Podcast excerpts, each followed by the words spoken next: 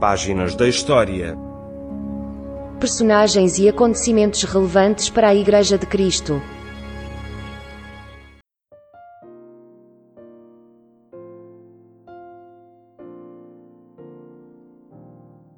Os sucessores de Herodes o Grande.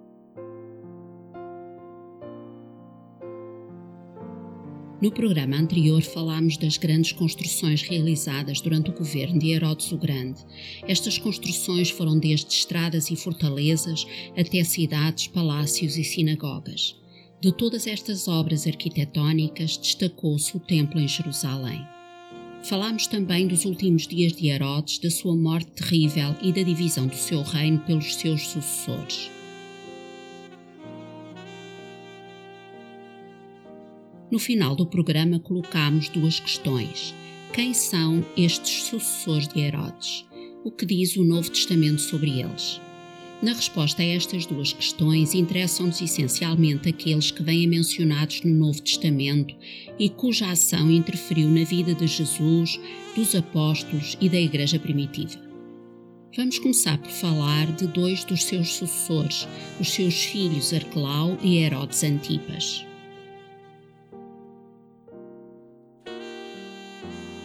Arquelau, conhecido como Herodes o Etnarca.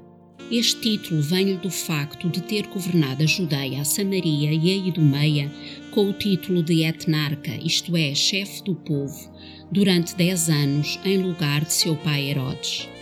No Evangelho de Mateus, capítulo 2, 22, lemos a propósito da decisão de José, o pai adotivo de Jesus.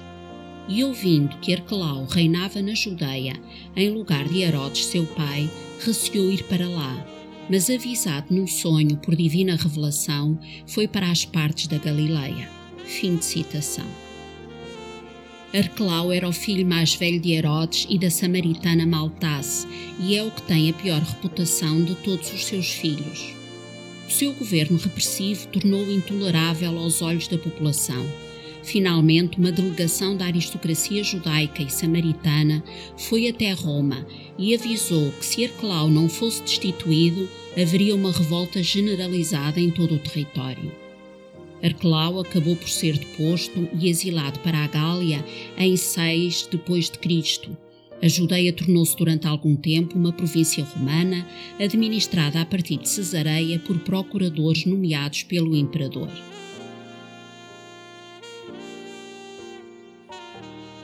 Outro dos sucessores foi Herodes o Tetrarca, conhecido como Antipas. Era o filho mais novo de Herodes o Grande. Era irmão de Arquelau e herdou as porções da Galileia e da Pereia pertencentes ao reino do seu pai. Nos Evangelhos ele aparece com destaque, principalmente por causa da sua participação no aprisionamento e execução de João Batista, que denunciou o seu segundo casamento como ilegal. Lemos em Marcos 6, 17 porquanto o mesmo Herodes mandara prender a João e encerrá-lo maniatado no cárcere, por causa de Herodias, mulher de Filipe, seu irmão, porquanto tinha casado com ela. Fim de citação.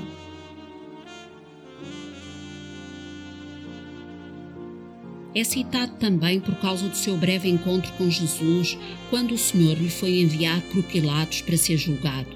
Lucas diz no capítulo 23, versículos 7 e 8: e sabendo que era da jurisdição de Herodes, remeteu a Herodes, que também naqueles dias estava em Jerusalém.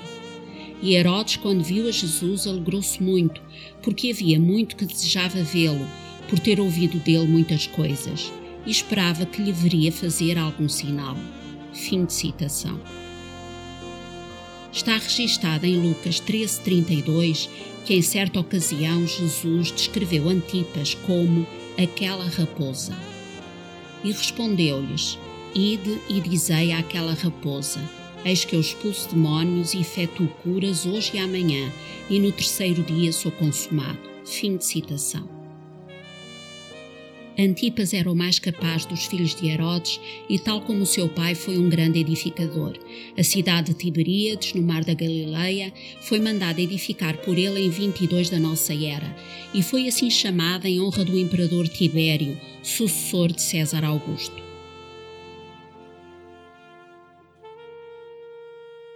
Em 39 da nossa era, Herodes Antipas foi denunciado como conspirador ao imperador Calígula pelo seu sobrinho Herodes Agripa. Foi deposto da sua tetrarquia e terminou os seus dias no exílio. A Antipas sucedeu o sobrinho que o tinha denunciado, Herodes Agripa. No próximo programa falaremos sobre este neto de Herodes o Grande.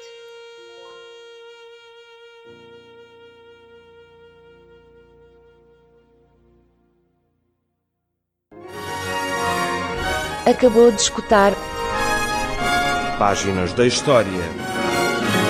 personagens e acontecimentos relevantes para a Igreja de Cristo. Uma produção da Rádio Evangélica Maranata.